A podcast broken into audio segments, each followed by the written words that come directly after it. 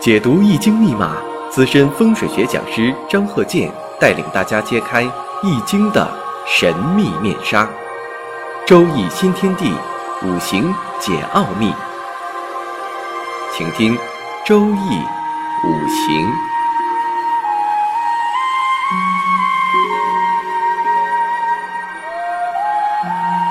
上山微电台荣誉出品。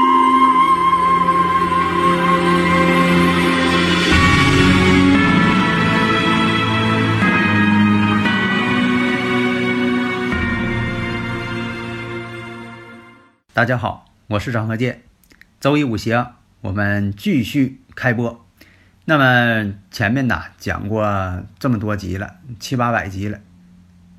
大家呢如果说一直听下来，那么你对我的这个理论都能掌握，那你现在已经可以给别人看了。因为我的理论总结了古人的精华，短平快，快速入手。所以啊，有很多人呢就说总爱问我啊，看什么书啊？上一节我也讲了，我说看什么书呢？按自己需要，就像说你要吃什么饭，吃什么菜，你喜欢吃什么，对你这个一定是有营养，还得喜欢吃。你不能说的看别人写这个说这个菜好，那你也去吃，这个呢可能是对的，也可能是错的。学习就像小马过河一样，有那一个寓言故事吗？呃，这个小马呢要过河，他问老牛。说这个老牛啊，你看这个水深不深？老牛说不深，才到我腿那儿，不深。后来呢，又问一个呃松鼠，说深不深？那松鼠说老深了，那水。所以呢，就说说一千道一万啊，我都讲过多次了。为什么我老这么讲这事儿呢？他总有人问我呀。所以以前我也讲过这个呃莫扎特啊，这个音乐天才、音乐神童，有好多人都想拜他为师。啊，有很多人就是问莫扎特说的，你就告诉我怎么这个写这个曲子就好听，你就告诉我写几个哆，写几个咪，写几个来，怎么配合能好听。莫扎特一听说他问这句话，告诉你，那你就别学了，因为这个音乐创作呀，它不是这种想法啊。所以目前呢，有好多人呢也想说要跟我学，拜我为师，但目前吧，我这很忙，也没有时间，呃，办班儿。嗯，如果是要没有办班呢？你说我怎么能教会大家呢？这是个问题。所以啊，在这个古典书籍当中，你像这个《渊海子平》，这属于一个广泛的一个初级性的读物。那么呢，《狄天髓》呢，为这个命理学当中呢比较高级的读物。中间呢还有《神命通会》、《子平真诠》、《穷通宝鉴》。因为这个《狄天髓》呀。比较高深，初学者呢不容易看明白，而且你现代人呢，就算说把它研究明白了，上边那些断语呢写的又都是与现在呢脱节的一些事情，所以呢后来呢这个又出现了这个子平真诠，就说他的理论呢基本是跟狄天髓呢相似，但是呢他是啊让大家呢更能够看懂一些。还有很多这个盲人朋友也要跟我学。其实呢，我以前主张呢，我说学这个周易五行啊，最好是本科以上的。学理科的人爱好这个呢，学呢啊，这个比较好一些。我倒不是说其他人啊，这个学这个啊不行，不是那个意思啊。因为呢，这个理论呢需要发展，不是说的光把它背下来继承了，然后呢，我搁外边我摆个摊儿啊，我做这个工作。啊，我的这个初衷呢，并不是这样，我是希望呢，把这理论呢研究的更有所发展，服务于现代社会，而且呢，将来有识之士，我希望呢，能够创造出比这个四柱八字啊更好的这个计算方式，因为我们现在用的都是几千年前这古人用的东西，没有说的太大的这个发展，现在继承还继承不过来。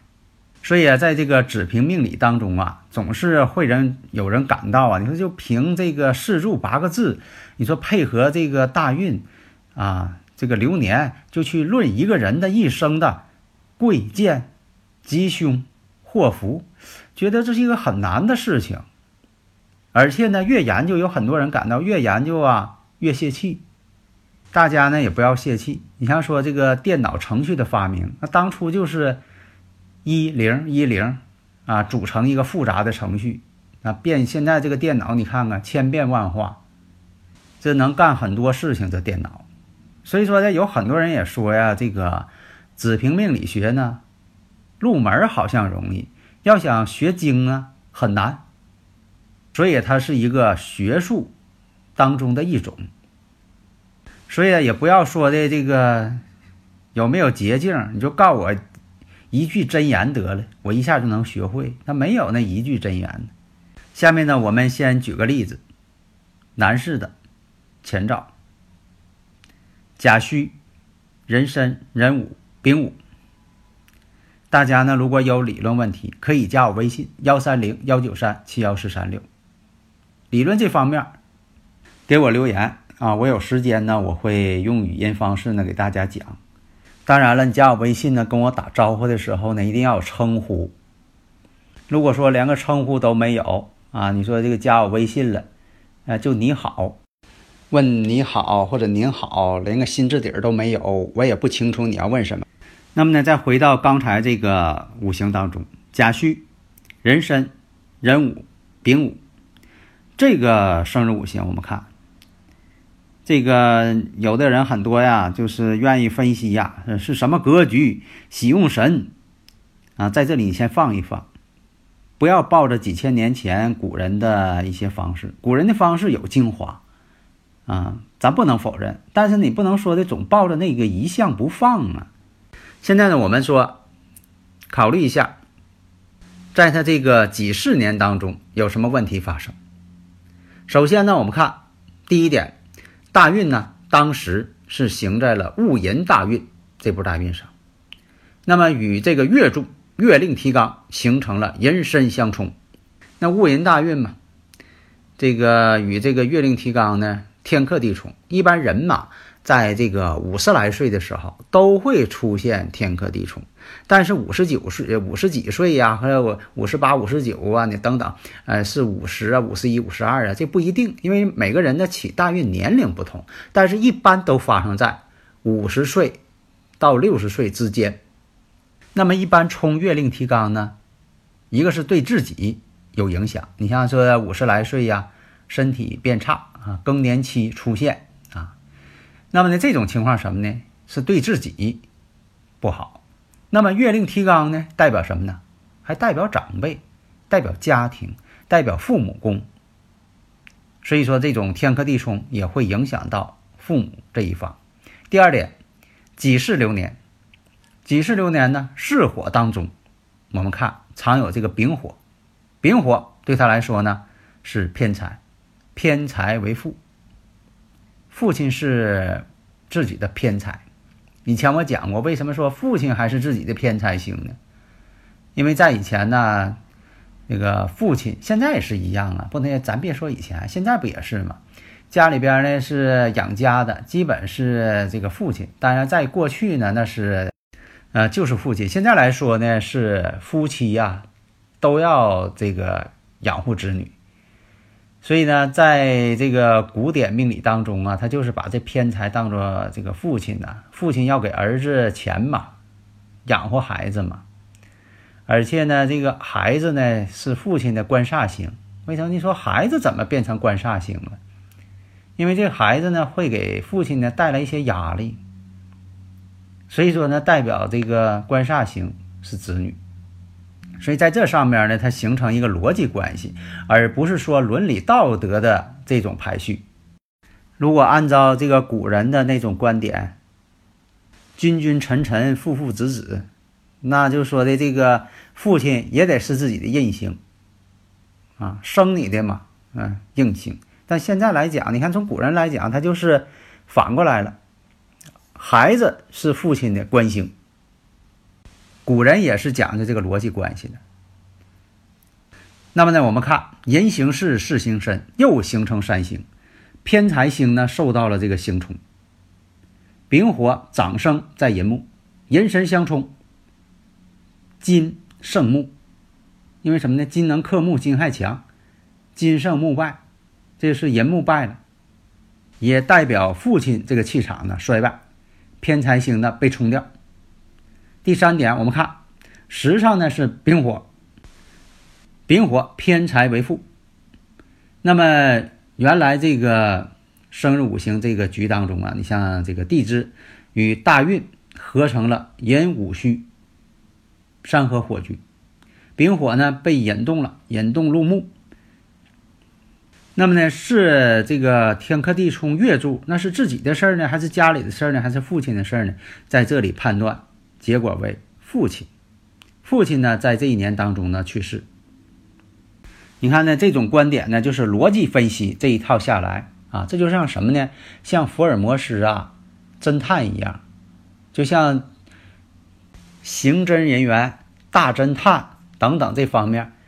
你像这个看过《福尔摩斯探案记》的，你像这个看一看，那它里边是如何思维的，都是就是这种方式。所以说，你要从八个字当中，你要说的论述出来。这就是从蛛丝马迹当中提取重要的元素，得出正确的结论；从一个头发丝当中得出案件的最终结果。那么我们下一讲啊，想要讲一下根据五行生日时辰来如何购置房子，根据你的生日时辰选房子。呃，现在还有好多这个听友朋友啊，总要问这个东市命、西市命。东市命、西市命啊，它不是太精确，现在基本上也是呃，基本被淘汰了，也也有也有一部分在用。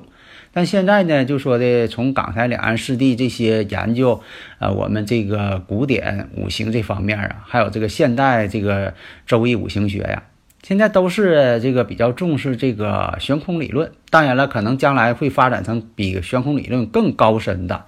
更精确的这个理论，我也希望于大家呢能够有这方面的创造。我也希望呢，就是说年轻人比我更年轻的年龄啊更小一些的人能够创造出来，那是我最高兴的了。这也说明了这个周易五行啊，这个后生可畏呀，有新人呢。如果说的这些呃年轻人，你说的这个还不如这些年龄大的快退休的人。那这个事儿呢，这个周易五行呢，恐怕也就停留在这阶段了。所以说，就像这个风水理论呢，它是我们古建筑的内涵。你像这个天津大学的教授啊，他这这个他也是在这方面努力了几十年了。如果说你要研究这个古典建筑，你要不懂古人的这个建筑内涵，你要是不懂得这个理论的话，你只能照猫画虎。你比如说这个古建筑。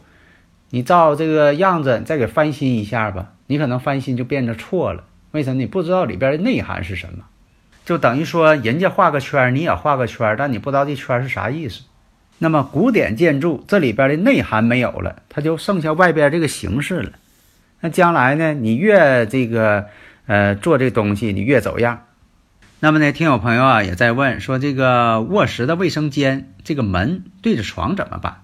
现在有很多这种房间呢。这个卫生间的门呢，开在这个卧室里，为了这个生活方便。如果这个空间要比较大的情况下，卫生间的门与这个床之间最好做一个衣柜，作为一个屏障。那么呢，你像这个要求这个柜子做多高？你说一直顶天棚的，还是说的稍微矮一点的？这个你顶天棚当然更好啊，挡煞效果更好。但你说呢，这个稍微矮一点，矮一点什么呢？不能矮于卫生间的门，你说比卫生间的门还矮，那这个这个作用呢起的就不大了。那还有的朋友问说，这个挡煞这柜子做多长啊？是与这个呃卧室这个门到卧室这个门啊这么长度，还是说只要把这个卫生间的门挡住就行啊？最基本的是要把这个卫生间的门挡住。当然，你说我做长一点更喜更好。啊，这个像屏风似的长一点嘛，挡煞效果更好。但是有一点呢，你进屋之后觉得很憋屈，这个通道啊太窄。有的时候吧，就说舒服的环境，这也是一个好的风水环境。你说住这地方它不舒服，那这也不行。还有的朋友问呢，说你看我这个空间不够，卫生间的门啊正好对着床，但你说放个柜子，这空间不够，太窄了，怎么办呢？你可以在这个卫生间门呢挂一个珠帘儿，你说这个珠帘什么颜色呢？是按照你这个生日五行啊来进行定。你不能说这个颜色克自己的五行，那你放帘呢，呃，也起不到多大作用。而且这个珠帘的根数也跟你这个生日五行这个数里的喜用神呢相关。长度呢，你可以按照鲁班尺的长度啊，取一个合适的长度。啊，你不能说的这个太长了，太长了进门了费劲；那太短了呢又不起作用。而且这个材料啊、材质啊也有很多的这个说法，你不能说的整那种啊玻璃的那种珠子的穿一大串的啊挂厕所门上了。你说这个晚上你上厕所一整总有动静，稀里哗啦总响啊，影响别人睡眠。所以这都是方方面面应该照顾到的。所以说，你像我第一个是创立了这个卫星地图勘测法啊，这是我的一个专利，这我创造的啊，效果也不错。另一个呢，就是什么呢？新派啊，我这个属于这个新锐派的吧。你像我这个装修啊，从风水这方面怎么装修啊？用装修的这些方式来改变五行，而不是说满屋贴的都是符咒。如果说一个这个欧式的。啊，或者是中式豪华的，或者现代式的这么一个美丽的装修，你说满墙贴的都是符咒，啊，你说让别人一看呢，觉得，啊，这个破坏了这个装修的气氛，这也不是好的一个方法。希望大家呢能够发展这门学术。好的，谢谢大家。登录微信搜索“上山之声”或 SS Radio，关注上山微电台，让我们一路同行。